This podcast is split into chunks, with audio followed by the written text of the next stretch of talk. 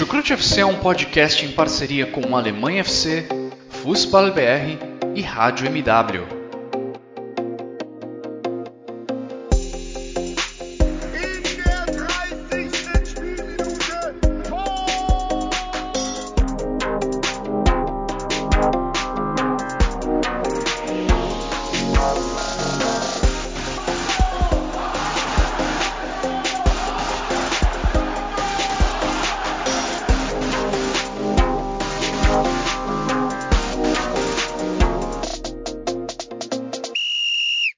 Sejam muito bem-vindos, fãs da Bundesliga. O meu nome é Guilherme Ferreira e eu recebo vocês para mais uma edição do Chucrute FC, edição em que vamos falar sobre a quinta rodada do Campeonato Alemão. E temos um novo líder na competição, um novo velho líder, digamos assim, porque o Wolfsburg deixou pelo caminho seus primeiros pontos nessa temporada, empatou em 1 a 1 com o Eintracht Frankfurt. E dessa forma o Bayern de Munique assumiu a ponta da tabela Bayern e Wolfsburg estão empatados em pontos, mas o Bayern de Munique tem vantagem no saldo de gols, portanto, é quem ocupa a primeira posição. Mas olhando ali para os sete primeiros colocados, para a metade de cima da tabela, a gente tem alguns times que surpreendem pelo bom começo de campeonato e nós vamos destacar muitos deles ao longo dessa edição do podcast. Primeiramente, quero apresentar os meus dois os meus dois companheiros de episódio neste domingo, dia 19 de setembro. Primeiramente, dando as boas-vindas a Simone Paiva. Tudo bem com você, Simone? Seja muito bem-vinda. Olá, Guilherme, ouvinte do Chucrute. Estamos mais uma vez aqui nessa semana, agora para falar de Bundesliga, né? Dessa rodada que começou na sexta, no sábado teve uma rodada que até os 70 minutos a gente tinha três jogos em 0 a 0 mas os jogos de domingo foram bem interessantes. A gente vai falar um pouco dessa rodada, que no fim teve bastante gol. Pois é, foi um drama, né, para todo mundo que estava acompanhando a Bundesliga, aquela rodada do sábado de manhã, né, aquele início de rodada do Campeonato Alemão, porque só saía do gol do Bayern de Munique. Em quatro jogos foram nove, foram oito gols marcados, perdão, mas sete deles aconteceram na Allianz Arena a favor do Bayern de Munique o único time, além do Bayern, que marcou gol naquele momento, naquela faixa de horário, foi o Augsburg, que conseguiu ali contra o Borussia Mönchengladbach a sua primeira vitória nessa temporada. Quem também está com a gente nessa edição do Chucrute FC é o meu xará Guilherme Monteiro. Tudo bem por aí, xará? Seja muito bem-vindo. Tudo certo sim, xará. Olá, Simone. Muito bom estar com a Simone aqui de volta na gravação. Tempinho a gente não gravava junto. Verdade. Sempre bom aqui de Sempre bom dividir aqui esse espaço com ela. É exatamente isso. Eu acho que o resumo da rodada, sendo bem, bem sucinto, é, é esse mesmo, né? Uma rodada meio morna, principalmente no sábado. Tanto que quando o jogo do Colônia começa, eu até vibro no Twitter com o entretenimento do jogo, que estava sendo divertido. É, e o domingo acho que compensou o sábado em contrapartida, né? Foram jogos, principalmente ali, eu acho que o do Dortmund, o mais legal. É, mas é, mas ainda assim foi uma rodada legal, foi uma rodada boa é, e deu para aproveitar bastante. Pois é, os jogos da noite de sábado na Alemanha e os jogos deste domingo acabaram compensando um pouco a falta de gols que nós tivemos na maioria dos jogos, né, do sábado à tarde, do início da rodada. Antes da gente começar o nosso debate, dou aqueles recados de sempre. Muito obrigado aos nossos parceiros do Alemanha FC e também do Fußball BR, que fazem excelentes coberturas do futebol alemão. Também deixar o meu agradecimento a todo mundo que ouve o Chucrute FC. E fica o recado: se você está conhecendo o nosso trabalho agora, nós disponibilizamos todos os nossos podcasts nos principais agregadores e também no YouTube. Então, são várias opções aí para você acompanhar os nossos resumos da rodada. E vamos então começar o nosso debate sobre essa rodada, Xará e Simone, falando do ex-líder. O Wolfsburg recebeu o Eintracht Frankfurt na Volkswagen Arena, tinha a chance de manter a liderança se tivesse vencido o jogo, mas acabou ficando no empate em 1 a 1. O Eintracht Frankfurt inclusive saiu na frente com um gol do Lammers, que vem sendo o novo centroavante né, do Eintracht Frankfurt, vem sendo o centroavante da equipe nas últimas rodadas. Mas o centroavante dos Lobos, Walt Weghorst, conseguiu o empate, conseguiu garantir um pontinho para a equipe dos Lobos. Os Lobos, Xará, que vem num, numa questão ofensiva, né? Porque defensivamente a equipe, assim como na temporada passada, demonstra um bom trabalho. É uma equipe que sofre pouco lá atrás. Isso se repetiu nesse domingo. Mas lá na frente, normalmente tem sido uma dificuldade para criar jogadas. E a própria temporada do Veghorst não é do nível da temporada passada, né? Até o empate do Wolfsburg, eu já estava pensando nesse comentário aqui, falando porque, pô, Weghorst só tem go dois gols na temporada até aqui, um pênalti perdido, algumas boas oportunidades de balançar as redes também desperdiçadas, mas aí ele ainda conseguiu o empate, conseguiu garantir esse pontinho para o Wolfsburg. De qualquer forma, quando a gente olha a diferença no número de gols marcados do Wolfsburg para times como Bayer Leverkusen, para não citar Borussia Dortmund ou Bayern de Munique, é uma diferença considerável. O Wolfsburg tem 7 gols marcados e o Bayer Leverkusen tem 15. É, né? Um time do Wolfsburg. É, isso é até meio curioso, que já também fazer um gancho aqui com um pouco do Frankfurt. É que o Glasner, na entrevista coletiva dele pro, antes do jogo na sexta-feira, ele já tinha meio que comentado. É, o Van Bommel chegou aqui prometendo que as coisas seriam diferentes, não ia ter muita coisa do meu, não teria coisa tanto do meu trabalho, mas a gente vê muita coisa do Glasner no, no Wolfsburg atual. É uma equipe ainda que realmente, como você disse, né, muitas dificuldades ofensivas e defensivamente estável. E muito disso, obviamente, né, passa já que você não cria tanto, você também não consegue fazer com que o seu principal atacante também seja muito acionado. Só para até mesmo para citar um outro exemplo ali desse jogo, o jogo passado na Champions League contra o Lille, a primeira finalização do Wolfsburg saiu no minuto 58. É, quando o Paulo Schmidt recupera uma bola e consegue ter campo e finaliza para fora, para por cima do gol. Então é uma situação muito difícil, ofensivamente, que o Wolfsburg vive. E sendo uma, voltando para o jogo de hoje em si, é, foi, foi um jogo assim que alguma coisa saía ali pelo Luque Bacchio, e nas bolas paradas, né? Mas nada também muito muito além disso. É um, é um Wolfsburg que é mais paciente com a bola, como já até expliquei na minha última participação. Mas é um Wolfsburg também lento, travado e que não consegue dar muita sequência nas poucas coisas que cria. É, é muito ali, realmente, ali no, no vamos ver, no simbora, no, no bafo-bafo, no bufo-bufo, mas nada muito, nada muito é, construído, nada muito elaborado, ainda mais sem Russilão no jogo de hoje, que foi ainda muito mais difícil. O Russilão, que é uma, uma, uma válvula de escape importante nesse início de temporada. Pois é, o Veghorst conseguiu seu terceiro gol nessa temporada, terceira vez que ele consegue balançar as redes. Como eu disse antes, né, ele já vinha nessa temporada, já tinha perdido um pênalti, já tinha perdido algumas boas chances de marcar gol, inclusive contra o Eintracht Frankfurt, antes de conseguir um empate, ele já tinha falhado em algumas boas oportunidades. Vamos ver se esse golzinho de empate consegue recolocar nos trilhos a temporada do centroavante holandês, que na, na Bundesliga passada fez um ótimo trabalho e conseguiu conquistar muitos pontos importantes para o Wolfsburg. Já no caso do Eintracht Frankfurt, a temporada é bem decepcionante. Esse começo de trabalho do Oliver Glasner não vem sendo bom. É o quarto empate seguido do Eintracht Frankfurt pelo mesmo placar, por 1 a 1. E nesse momento, o Eintracht Frankfurt ocupa a 15ª posição. Sim, sim. É, não é o Eintracht Frankfurt que a gente acostumou -se a ver. Hoje até parecia algo um pouco diferente, né? É, parecia que realmente a vitória ia vir. Apesar de não ser um grande jogo defensivo do Eintracht Frankfurt, eu achei que o Dan estava muito sobrecarregado em cima do Baco e do Luque do, do Baco não, é, do Imbabu e do Luquebacchio, é, porque o Kostic não está dando muito suporte, isso é um problema grave que o Eintracht Frankfurt tem sofrido.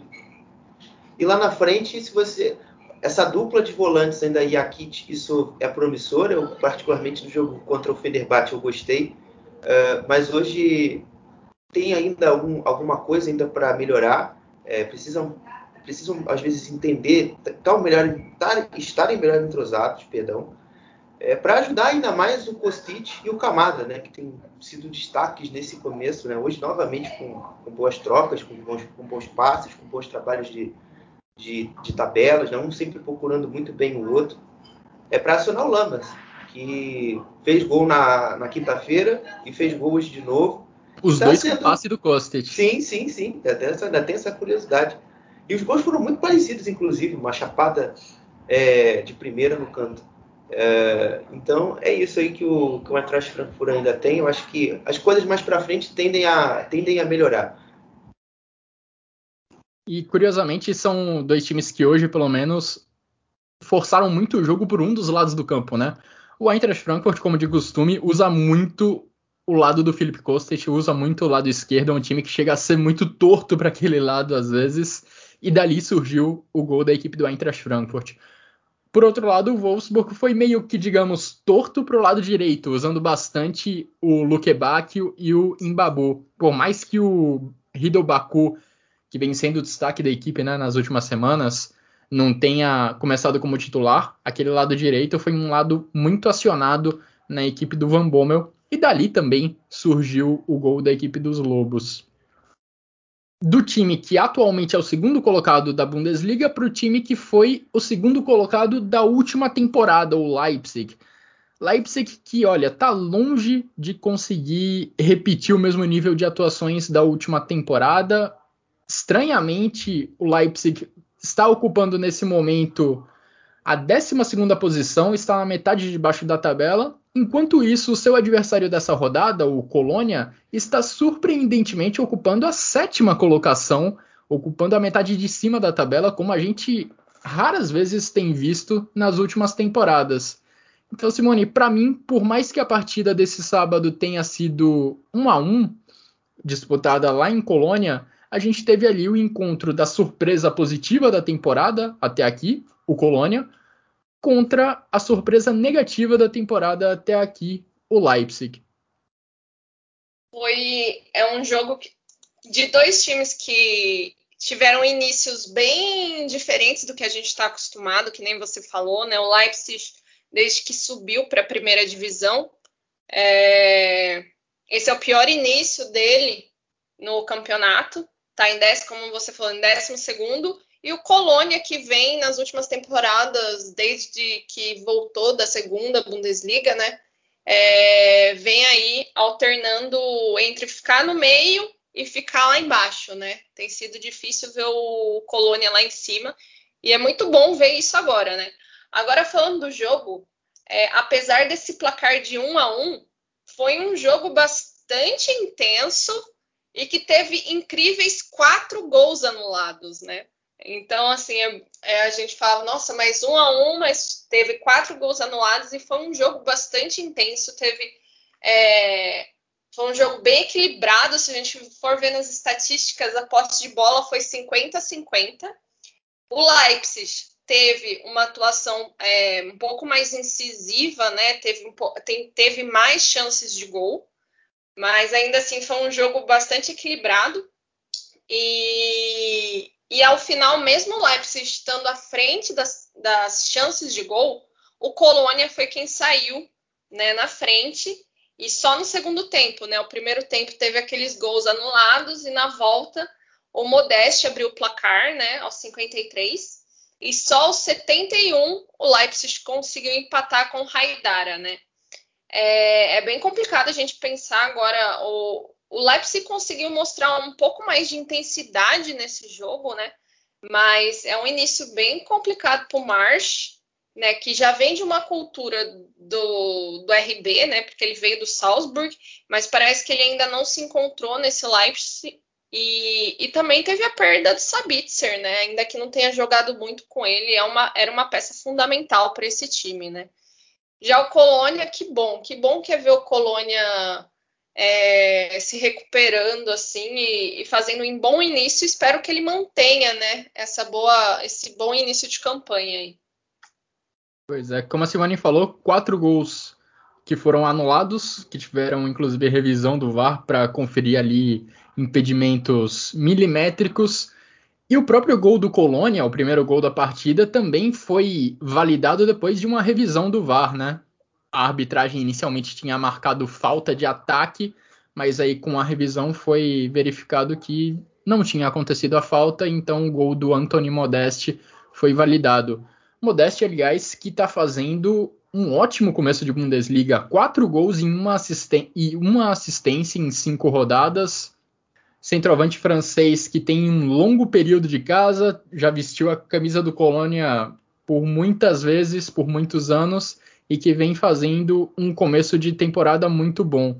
Xará, acho que muito desse bom começo do Modeste se deve ao bom trabalho do Stefan Baumgart, que podemos chamar aí de amigo do entretenimento. O Colônia produz muito no ataque, mas acaba também sofrendo um pouquinho na defesa, o que acaba produzindo jogos muito legais de acompanhar.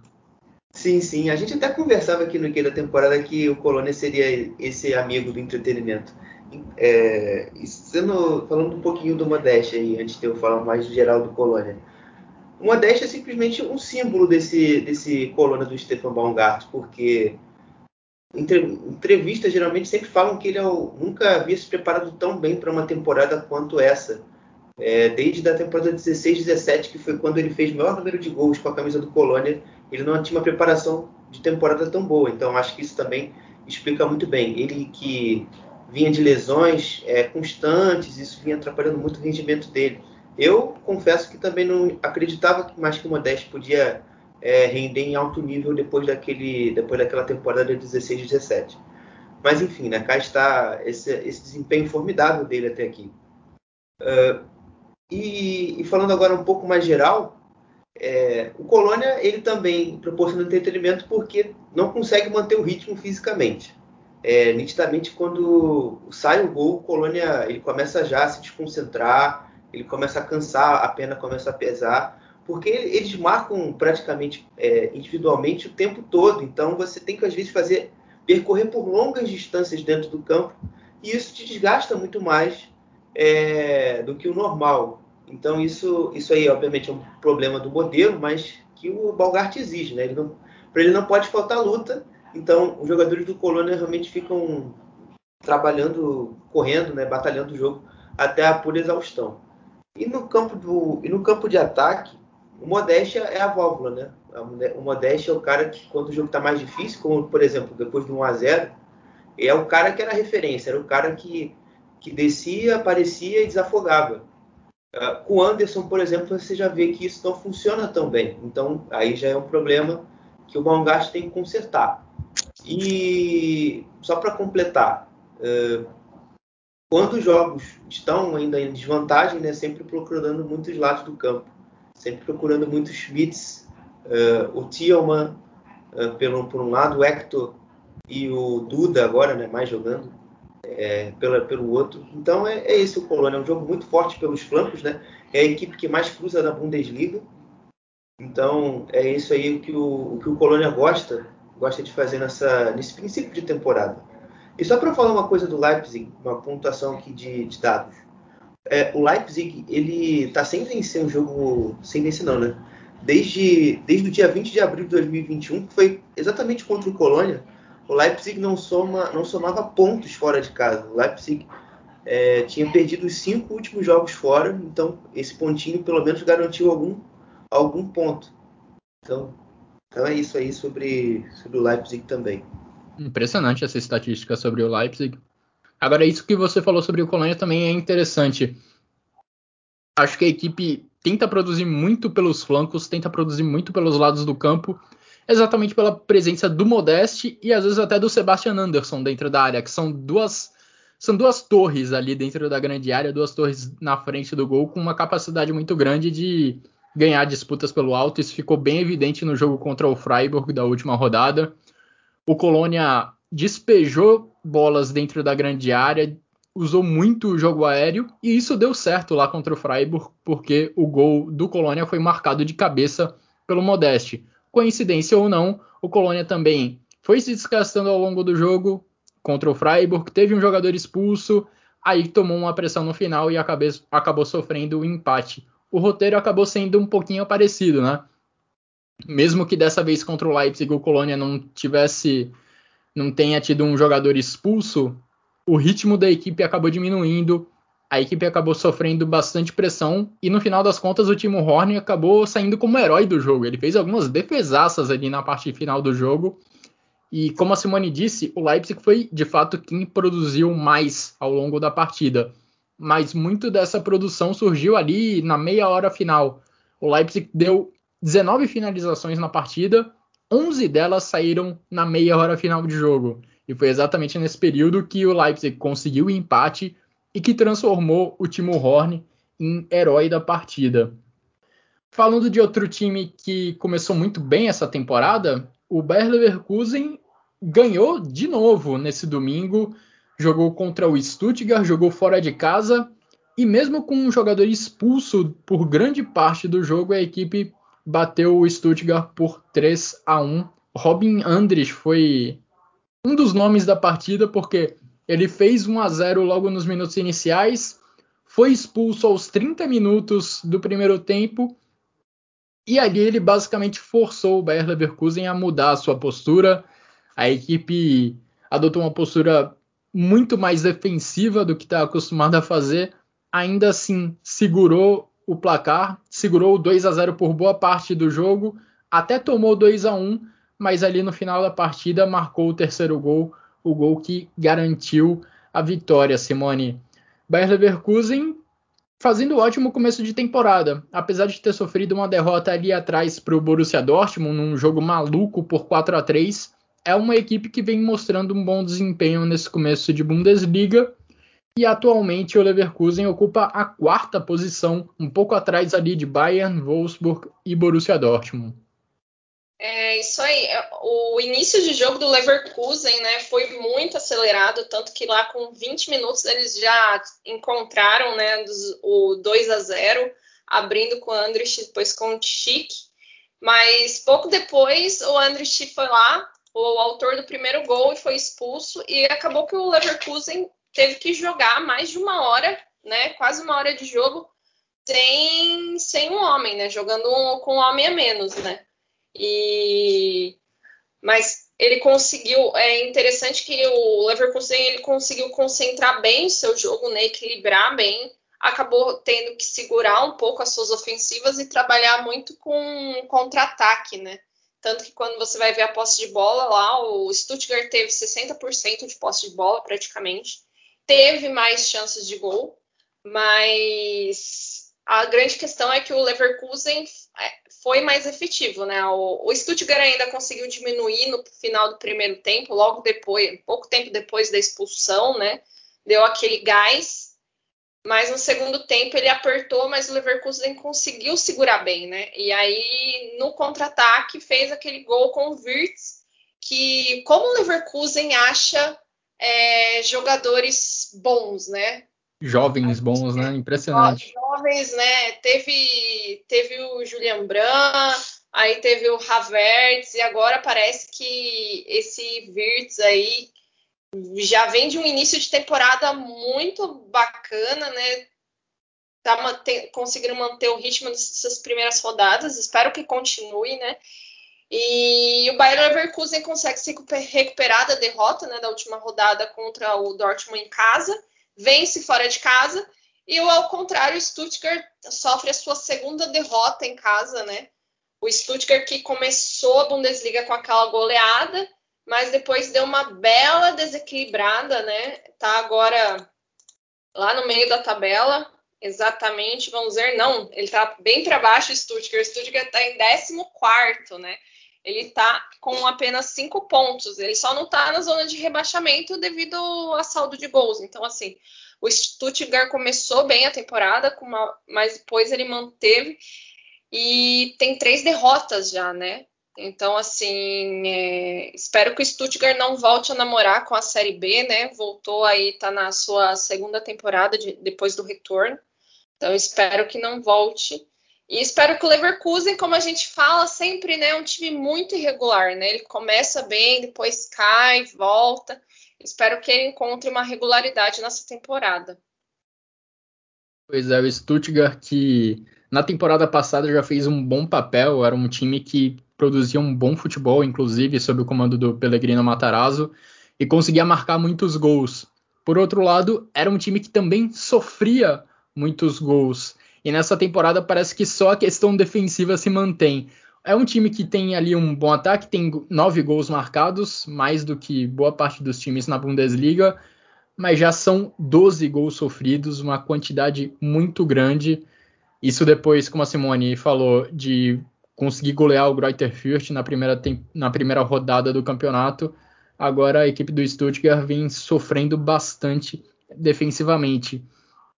E como você falou, Simone, o Bayer Leverkusen foi forçado a jogar muito em contra-ataque nessa partida, né? Pelo fato de ter um jogador a menos durante boa parte do jogo. Mas Xara é um time que já está bem acostumado e que joga bem em velocidade, né? Com Frimpong e Diaby infernizando as defesas adversárias pelo lado direito. É um time que consegue fazer bastante com a bola quando quando consegue recuperar a bola, nos segundos depois que consegue recuperar a bola. É, assim, mano, é que quando o, Lever, o Leverkusen tem um time muito preparado para esses momentos do jogo também, né?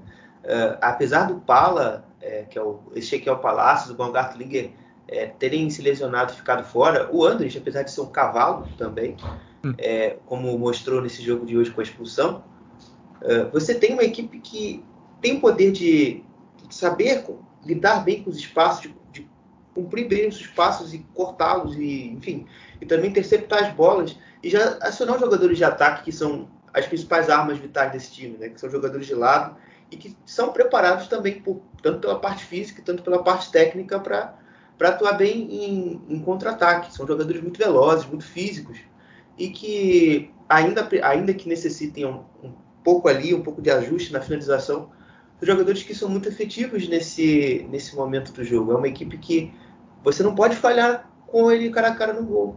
Cara a cara com gol, cara a cara com goleiro. Então, é uma equipe que sempre está muito bem sempre muito bem acertada, muito bem ajustada para isso. E a Simone falava ali do, do é, o, o, como, é como você também disse, Charal, é, o, Leverkusen ele é, uma, ele é um processo assim que é assim, é o Brandt, a linha social é o seguinte, você vai ver aqui Brandt, Havertz, Wirtz e o próximo aí vocês já podem ouvir, ó. Vai ser um desses dois. Gedikli ou Certo Demi, que são jogadores que estão é, um tem acho que tem 17, o outro tem 15 anos. Então, são os próximos aí. essa fábrica do, do Leverkusen de produzir jogador bom. São meio são meio campistas também? se eu não me engano, se eu, o, se eu não me engano, o Sert Demir é. O Sert Demir tem 15, ele, se eu não me engano, é, é meia. O Gedikli, se eu não me engano, ele é um pouco mais avançado. Eu acho que ele é atacante. Tem que ver. É, ele fez até um gol na, nesse final de semana, no, no clássico contra o Colônia. Enfim, é, isso aí é que é isso aí que faz e, que faz mover a estrutura de futebol do Leverkusen. Mas isso aí é papo para outra coisa. É, falar um pouquinho também do, do Stuttgart, cara, porque o Stuttgart é um pouco confuso, porque quando eles estiveram em piores condições de elenco, em questão de quantidade, porque eles tiveram um surto de Covid, coitado, quase que o Borussia bateu aqui, enfim. É, eles venceram o jogo contra o Furt. E depois que o time foi melhorando, foi ganhando jogadores, eles foram é, perdendo ritmo, foram perdendo pontos é, porque exatamente sente falta de um principal jogador de referência, que era que você tinha o Kalaidzic, e agora você está tentando achar no Marmouche, está tentando achar no El Gadioui, mas você não encontra essa peça aí que possa ajudar. Contratou e o Silas também, né? Que também é desfalque nesse início de temporada. O Silas, ex-Vamangituca, agora Silas Mvumpa. Até novembro fora. Ele tem uma lesão e tem essa, essa punição aí pelo nome é, a pagar. E então você está tentando, você está tentando alternativas, tem o Fagir ainda que não estreou. Então é uma, é uma coisa complicada realmente para o Rino Matarazzo corrigir. Mas sendo mais específico do jogo de hoje, eu achei também que ele mandou muito mal. É, não achei que, por exemplo, o Stenzel fosse ajudar. Ele também poderia ter vindo com o Beaz um pouco mais um pouco cedo, um pouco, um pouco antes. É, o Mangalá estava jogando bem, não precisava sair, sabe? Então Além de tudo, hoje também foi um dia muito ruim do, do Rino Matarazzo tentar corrigir o jogo que, tava, que já estava difícil, né? O jogo do Stuttgart só fluiu ali 15 minutos depois da expulsão, que até saiu o gol do Mangalá, que quando foi quando o Stuttgart tinha espaço ali no campo entre, entre o lateral direito e o lateral esquerdo, com o zagueiro direito e esquerdo do Leverkusen, que estava jogando o Mangalá, estava jogando o Endo ali, jogando com muita facilidade. Tanto que quando entra o Encapié, o jogo do Leverkusen flui de novo. E o Stuttgart não consegue entrar, não consegue criar muita coisa. O Rincap, né, zagueiro sul-americano, equatoriano, né, se eu não me engano. Sim, ele é equatoriano, veio do Independiente Del Valle. Ele entrou durante o segundo tempo, ali no momento que o Gerardo Zeoni falou: Ó, vamos ficar aqui fechadinho mesmo, vamos recuar todo mundo e tentar de vez apostar só em contra-ataques. E acabou dando certo essa estratégia. O Zeoni depois até elogiou bastante os seus jogadores pela dedicação defensiva, pela dedicação sem a bola, inclusive de caras como o Wirtz, caras mais ofensivos. Mas chegou a ver essa mudança de formação tática na equipe do Bayer Leverkusen, que normalmente entra, que vem jogando, né, com uma linha de quatro defensores, mas aí com a expulsão acabou sendo forçada a jogar com, uma, com três zagueiros a partir da entrada do Rincap. Rapidinho, é, só uma estatística. É, o, hoje o Radek completou 201 jogos pela Bundesliga no geral. Ele tinha completado o jogo 200 contra o Dortmund. Só que é a primeira vez na história que um jogador joga duas camisas diferentes e completa 100 jogos nesses dois clubes. Então, isso é uma marca interessante que o Lucas Radek chegou. Ele fez o, o, seu centésimo jogo pelo Leverkusen e já tinha feito 101 pelo Eintracht Frankfurt. É, eu tinha mencionado antes sobre essa capacidade do Leverkusen, né, de atacar em velocidade, recuperar a bola em, e segundos depois chegar no gol adversário. Foi assim no 1 a 0 contra o Borussia Dortmund, foi assim no gol contra o Ferencváros no meio da semana e foi assim principalmente no segundo gol hoje contra a equipe do Stuttgart. É uma característica que vem sendo bastante que é bem que é bastante perceptível nessa equipe do Gerardo Zeoni, aproveitando muito bem a velocidade principalmente de Diaby e Frimpong pela direita, contando também com um ótimo começo de temporada do Florian Wirtz que vocês já mencionaram. Agora a gente vai falar sobre outras duas equipes que estão ali na parte de cima da tabela, estão entre os seis primeiros colocados da Bundesliga e que se enfrentaram nesse final de semana. Falo de Mainz e Freiburg. Só que essas duas equipes são muito mais elas se destacam muito mais por evitar que os adversários joguem do que pelo jogo que elas próprias produzem. E acho que isso ficou bem evidente nessa partida, porque foi um 0 a 0 bem pobre ofensivamente entre os dois times. Mainz e Freiburg acabaram produzindo bem pouco ao longo do jogo. E as duas equipes acabaram ficando no empate que, de qualquer forma, acaba deixando o Mainz na quinta colocação e o Freiburg em sexto. Xará, queria que te ouvisse sobre essas duas equipes, principalmente sobre o Freiburg, que, como você já falou sobre o Leverkusen, é um time que já tem o hábito de produzir vários jogadores jovens e nas últimas rodadas vem dando espaço para outras para outros garotos aproveitarem a sua oportunidade. Sim, com certeza, né? A academia de futebol do Freiburg é uma coisa que é até meio subestimada dentro da Alemanha. Você não vê, talvez você não saiba, mas tipo, o Schwolo é um jogador que hoje está no Hertha Berlim, mas passou grande parte da carreira no Freiburg. É, a gente tem o Walt Schmidt, enfim, e o Robin Koppel da Inglaterra. Mas enfim, é, é, é uma escola assim que o Christian Streich, juntamente também com a comissão de base do, do, do Freiburg, sempre trabalham muito próximos. Eles é, tentam dar muitos treinos com eles no profissional e ficam alternando, né? Sempre os jogos ali da equipe sub-23, que inclusive hoje está na terceira liga. Venceu o Victoria Berlim na terceira liga hoje, por exemplo. É, e muitos deles têm ganhado minutagem por ali e, tem, quando vem jogando no futebol profissional, não sentem tanto esse baque dessa transição. Então é por isso que a gente vê tanto sucesso deles, né? Que estão, como vendo de alguns jogos que eu já falei, mas para ser um pouco mais recente, por exemplo. É, o Schade, que estreou contra o, contra o Dortmund, você tem é, o Weishaupt, que jogou na semana passada também, inclusive, fez um gol. Então você vai colocando ele bem aos poucos e você vai integrando ele do, da base, nos treinamentos da base, com o profissional. E você vai conseguindo é, atingir esse, esse jogador de destaque daqui pelo menos uns dois, três anos depois. O Yannick Keitel, por exemplo. O Yannick Keitel é um jogador que estreou na Bundesliga contra o Dortmund em fevereiro de 2019 e olha ele hoje, é titular do Freiburg que está jogando uma temporada bem honesta. Então ele aí, se você for também fazer uma linha sucessória como eu montei, é, do, do Leverkusen, ele é o substituto natural é, do, do menino, do Robin Koch, por exemplo. E depois do Keitel já tem um sendo preparado lá no Nuremberg, que é o Lino Tempelman, que foi emprestado nessa temporada e está jogando por lá. Então é, é isso aí que, que o Freiburg também trabalha nesse formato de escadinha. Outro clube aqui, que inclusive aí, antes de eu fechar meu comentário, é, também faz isso, está tentando fazer isso mais ao mais, que é o próprio, próprio adversário do Freiburg nessa rodada. Paul Nibel é, e o Nicola Tauer, por exemplo, são jogadores que estão ganhando minutos nessa temporada. E são os talentos aí que o, que o Bois Venson nessa temporada está conseguindo colocar mais em campo. Porque o elenco grande recheado da temporada passada fez com que ele não conseguisse explorar muito a base. E isso é até um objetivo geral do clube. O clube também precisa desenvolver um pouco mais as categorias de base lá em Bruxweg, mas as coisas têm, têm nessa temporada sido avançadas, as coisas têm avançado.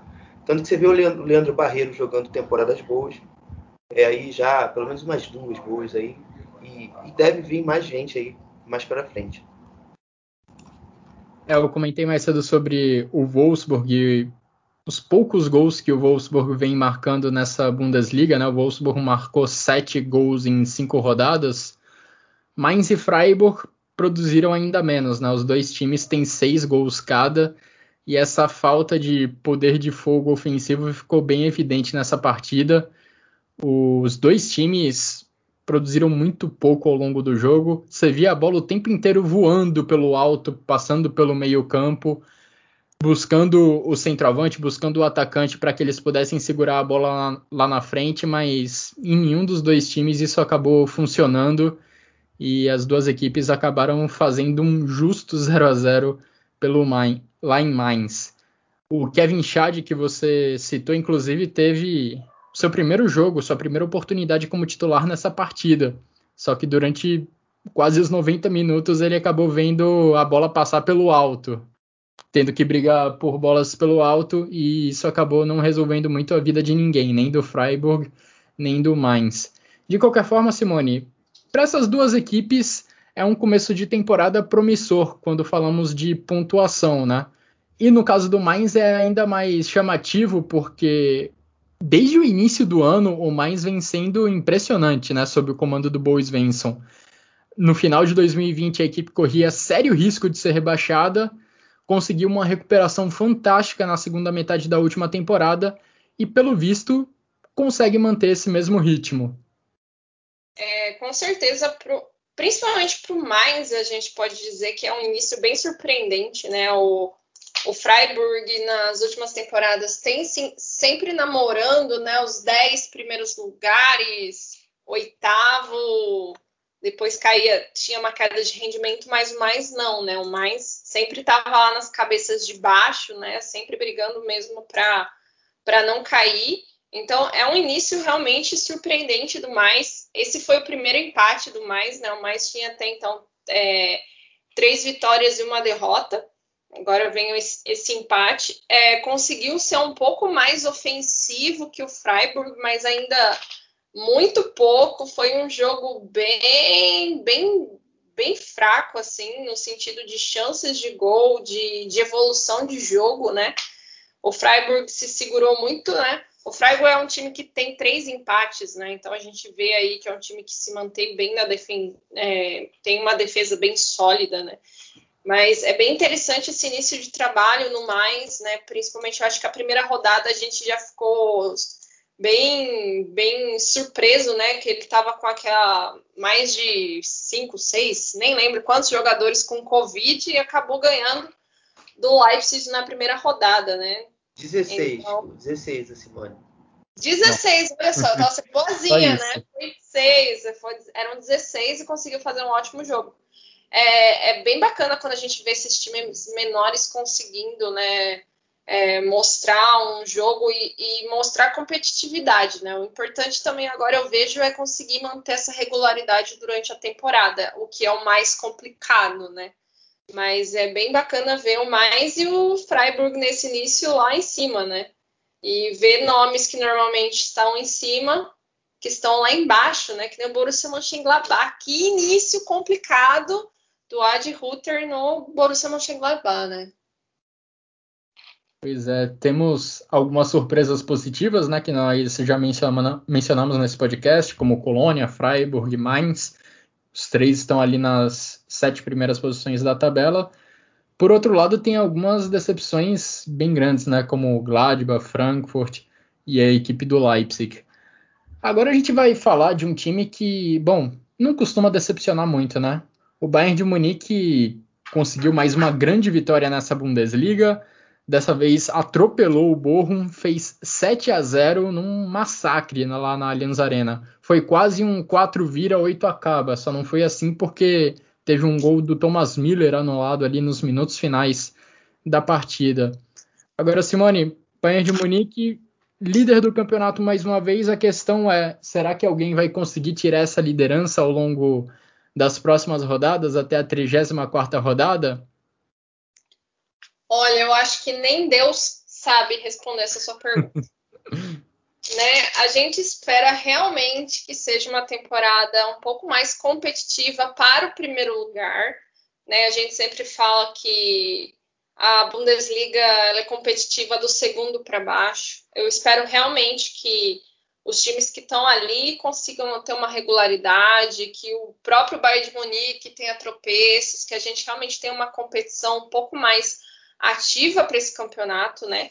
E, e, assim, falando do jogo, o Borrum, coitado do Borrum, né? É, acabou de subir da segunda Bundesliga, é um time com né, uma questão econômica muito inferior a vários clubes e não tem nem como comparar com o Bayern de Munique, né? Então, assim, o resultado é até, é até um pouco natural, né?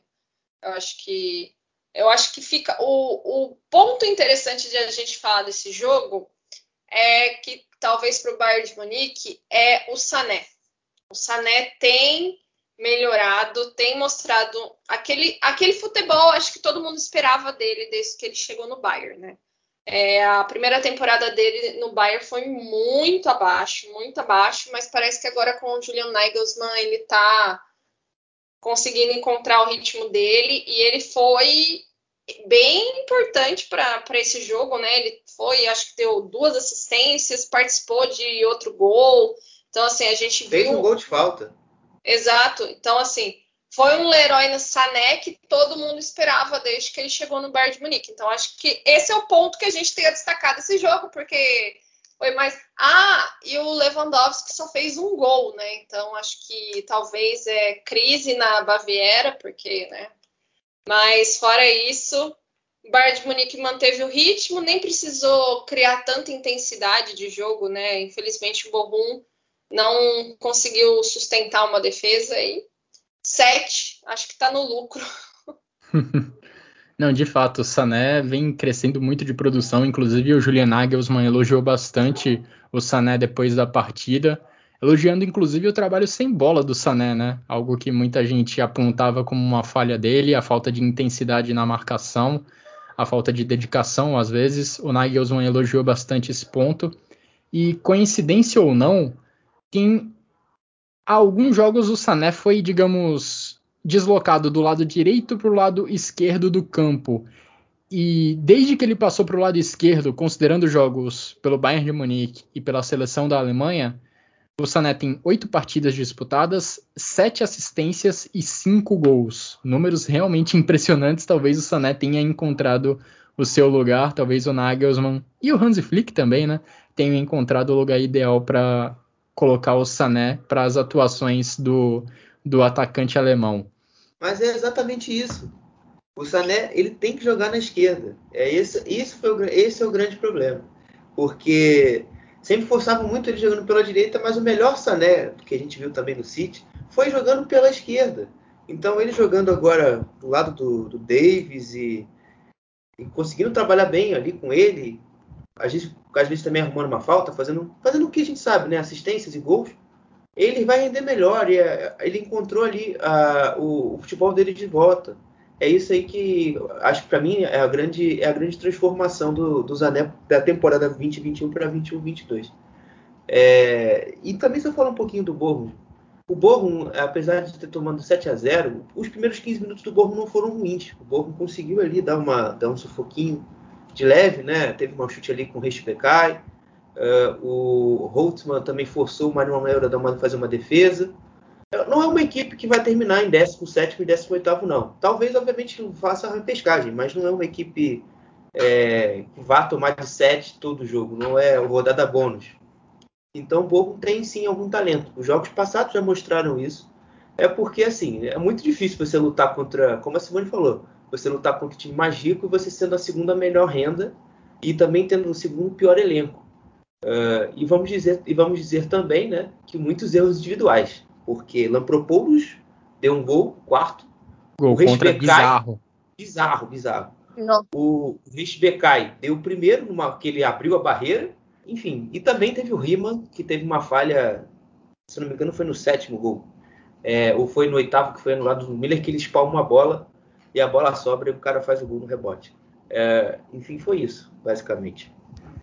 De qualquer forma, é um começo de temporada preocupante para os times que acabaram de subir, porque Bochum e Greuther ocupam as duas últimas posições na tabela. Vamos ver se pelo menos um deles consegue se recuperar para evitar o rebaixamento nessa temporada. Agora a gente fala um pouco sobre o segundo maior orçamento da Bundesliga, o segundo time mais rico, digamos assim, do, do campeonato alemão, o Borussia Dortmund, que parecia que ia conseguir uma vitória tranquila contra o Union Berlim.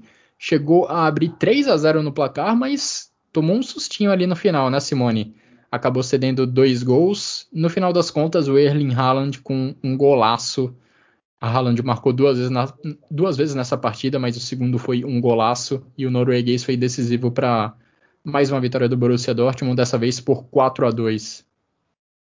Se não sofre, não é Borussia Dortmund, né? Acho que devia criar uma frase assim: se não sofre na Borussia Dortmund. É incrível a capacidade do Dortmund de, de ter o controle do jogo, não conseguir matar e ainda correr tantos riscos, né? É, acho que o primeiro tempo o Dortmund conseguiu é, manter o jogo, né? Equilibrar, é, não equilibrar, manter o controle do jogo bastante, né? Conseguiu é, o, Nyon não teve tanta resistência como normalmente tem, né? O, o, Lyon, o, o Lyon, nossa, gente, estou pensando no campeonato francês, que louca. o Lyon Berlim é, não, não, teve tanta resistência ao jogo do Dortmund no primeiro tempo, né? No segundo, já o Dortmund já ganhando, é, soltou um pouco né, a, as amarras e, e, acabou que o Union encontrou aquele, aquele gol, né? Fez o, do, é, o 2 a 1 ou 3 a 1 no caso, e logo depois fe, e fez o 3 a 2 né? Quando o Dortmund já estava extremamente relaxado, né? É, aquele meio de segundo tempo para o final, o Dortmund já estava bem relaxado, então assim, se não é mais uma vez o Haaland achar um gol, né? Que gol, aliás, ele achou. Ele falou assim: ah, deixa eu achar um gol aqui, mas eu vou achar um gol diferente. Foi lá e meteu aquele golaço, né? É, o Dortmund corria sério o risco de tomar um empate, porque é, o Hummels não estava no melhor dele, né? Ele tá voltando de lesão, então o ritmo é, normal, ainda mais de um zagueiro, já com mais, infelizmente, os 30 chega para todo mundo, né? É isso aí. É, então, assim, é, ele não estava no melhor dele, então, assim, ele tem uma. Ele, ele é extremamente importante para a defesa do Dortmund, né? Mas conseguiu aí uma vitória, né? O Rafael Guerreiro fez uma ótima partida. E, meu Deus, temos que falar novamente de Thomas Munier. Olha, meu senhor. Graças a Deus estou aqui a falar bem dele, né? Graças a Deus. Mas é, é um negócio louco a gente pensar que o Thomas Munier fez aquela temporada inicial no Dortmund e o que ele está fazendo agora no começo dessa temporada, né? Ele colocou a bola, ele tem colocado a bola em cruzamentos com a mão, assim. Então, assim, fica aí mais uma boa partida do Thomas Munier. Impressionante mesmo. Eu e Simone, no episódio que a gente gravou no meio da semana sobre a Champions League, já tinha feito os devidos elogios para o lateral belga pelo, pelas assistências que ele vinha dando, né? E mais uma nesse final de semana. Impressionante a fase do, do lateral belga do Borussia Dortmund. Agora, Xará. Agora, Xará, o... uma preocupação do Borussia Dortmund tem que ser a defesa, creio eu. Porque só cinco times na Bundesliga sofreram pelo menos 10 gols, sofreram mais de 10 gols na temporada até agora. Um deles é o Borussia Dortmund. Desconcentração é o nome, porque o Dortmund é uma, como a Simone falou, eu, é, foi uma frase perfeita que ela achou, porque é um time desconcentrado. O Dortmund faz, às vezes chega aos placares elásticos muito cedo e relaxa no jogo. Isso é uma coisa que me irrita profundamente. Duas coisas que me irritam: time que não tem vontade e time que desiste do jogo antes do final dele. Então, é exatamente esse é o perfil do Borussia Dortmund. Olha que coisa maluca. É, então, é, é isso que acontece. O, o Dortmund, no jogo contra o Frankfurt, no jogo contra o Frankfurt, faz isso. No jogo de hoje, faz isso. No jogo contra o Hoffenheim, aconteceu a mesma coisa. Então, tem, tem que ter cuidado. O Dortmund precisa ficar mais ligado. É um time muito desligado. E eu até falava isso no grupo, nos grupos de WhatsApp a gente tem que fazer logo 2 a 0 no primeiro tempo para assentar a situação. Porque eu, eu, sabia que o União Berlim não ia estar tão espaçado, ia estar tão facinho como estava no primeiro tempo. O, o Fischer não é bobo. O Fischer consertou o time no intervalo, o time ficou defensivamente mais próximo, né? Obviamente também teve a boa colaboração do Dortmund, errando muito a saída de bola, né? O Max Hummels não teve um grande jogo.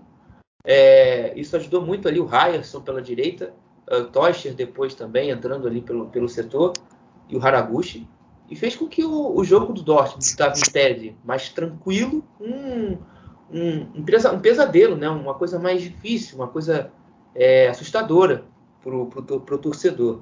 E, e, os gols do, do Fogo do segundo e o gol do Cruz só endossam uh, o medo que havia. Né? A sorte é que o Haaland existe e ele joga no Dortmund e resolve mais um jogo, né? Vamos dizer aí que nessa temporada, se não fosse Erling Haaland, o Dortmund já não teria pelo menos aí umas três vitórias, porque a gente vence o Union, a gente vence o Leverkusen vence o Hoffenheim. Impressionante mesmo a temporada desse centroavante norueguês. Espetacular, espetacular. Tá ali na conversa com certeza para ser um dos melhores jogadores da Bundesliga. E a corrida entre Haaland e Lewandowski pela artilharia do campeonato promete muito, promete muito mesmo até o momento eles lideram, né? Sete gols para cada um. Modeste e Chic vêm ali alguns degraus abaixo. Modeste e Chic têm quatro gols, mas imagino que essa corrida vai ser liderada o caminho, o tempo inteiro por Haaland e Lewandowski. Agora, gente, avançando para a parte final dessa edição do Chucrute FC, vamos passar pelos outros jogos que aconteceram nessa rodada. A gente teve, abrindo a rodada, a vitória do Hertha Berlim de virada contra o Greuther Fürth por 2 a 1 Segunda vitória seguida do Hertha, a segunda contra um time que subiu na última temporada. O Hertha já tinha batido a equipe do Bochum. No sábado, nós também tivemos um 0 a 0 entre Arminia Bielefeld e Hoffenheim. E também tivemos uma vitória de 1 a 0 do Augsburg contra o Borussia Mönchengladbach, um gol marcado ali no finalzinho do jogo. Primeira vitória do Augsburg no campeonato e um começo de Bundesliga terrível para a equipe do Borussia Mönchengladbach. Acho que o único alento que a gente pode trazer, não só para o Gladbach, mas até para o Eintracht Frankfurt, que não vive um bom momento, a Eintracht Frankfurt ainda não venceu nessa temporada, é que o começo do Ad Ruther lá em Frankfurt também não tinha sido bom. Vamos lembrar que lá na temporada 18-19, o Ad Ruther começou o trabalho dele sendo eliminado na primeira rodada da Copa da Alemanha, tomando uma surra na Supercopa da Alemanha contra o Bayern de Munique, e ainda assim ele conseguiu colocar o time nos eixos para ter uma temporada vitoriosa para levar o time até as semifinais da Liga Europa. Simone e Xará, vocês querem destacar algo sobre essas partidas? Eu queria destacar a vitória do Hertha, né? Mais uma nessa temporada, né? Ainda que seja duas vitórias contra times recém-promovidos. O Hertha jogou bem o jogo de sexta-feira. Uh, foi um jogo até ofensivamente legal, porque a gente sempre fala que reclama muito do Hertha mal, mal ofensivamente. Foi um jogo onde o Maulida e o Eckler Camp, que foi o grande nome, né? Porque participou dos dois gols, tiveram muito protagonismo É, as jogadas pelos lados, né, com muitos toques, cruzamentos, funcionaram muito bem ali, conseguiu envolver a defesa do Furt e, a, e as bolas cruzadas. Né?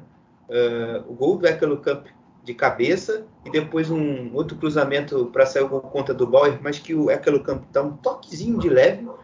Até achei errado acreditar em gol para o Bauer, não achei que ele tocou ali o suficiente para o gol, deveria ser para o Ekelukamp.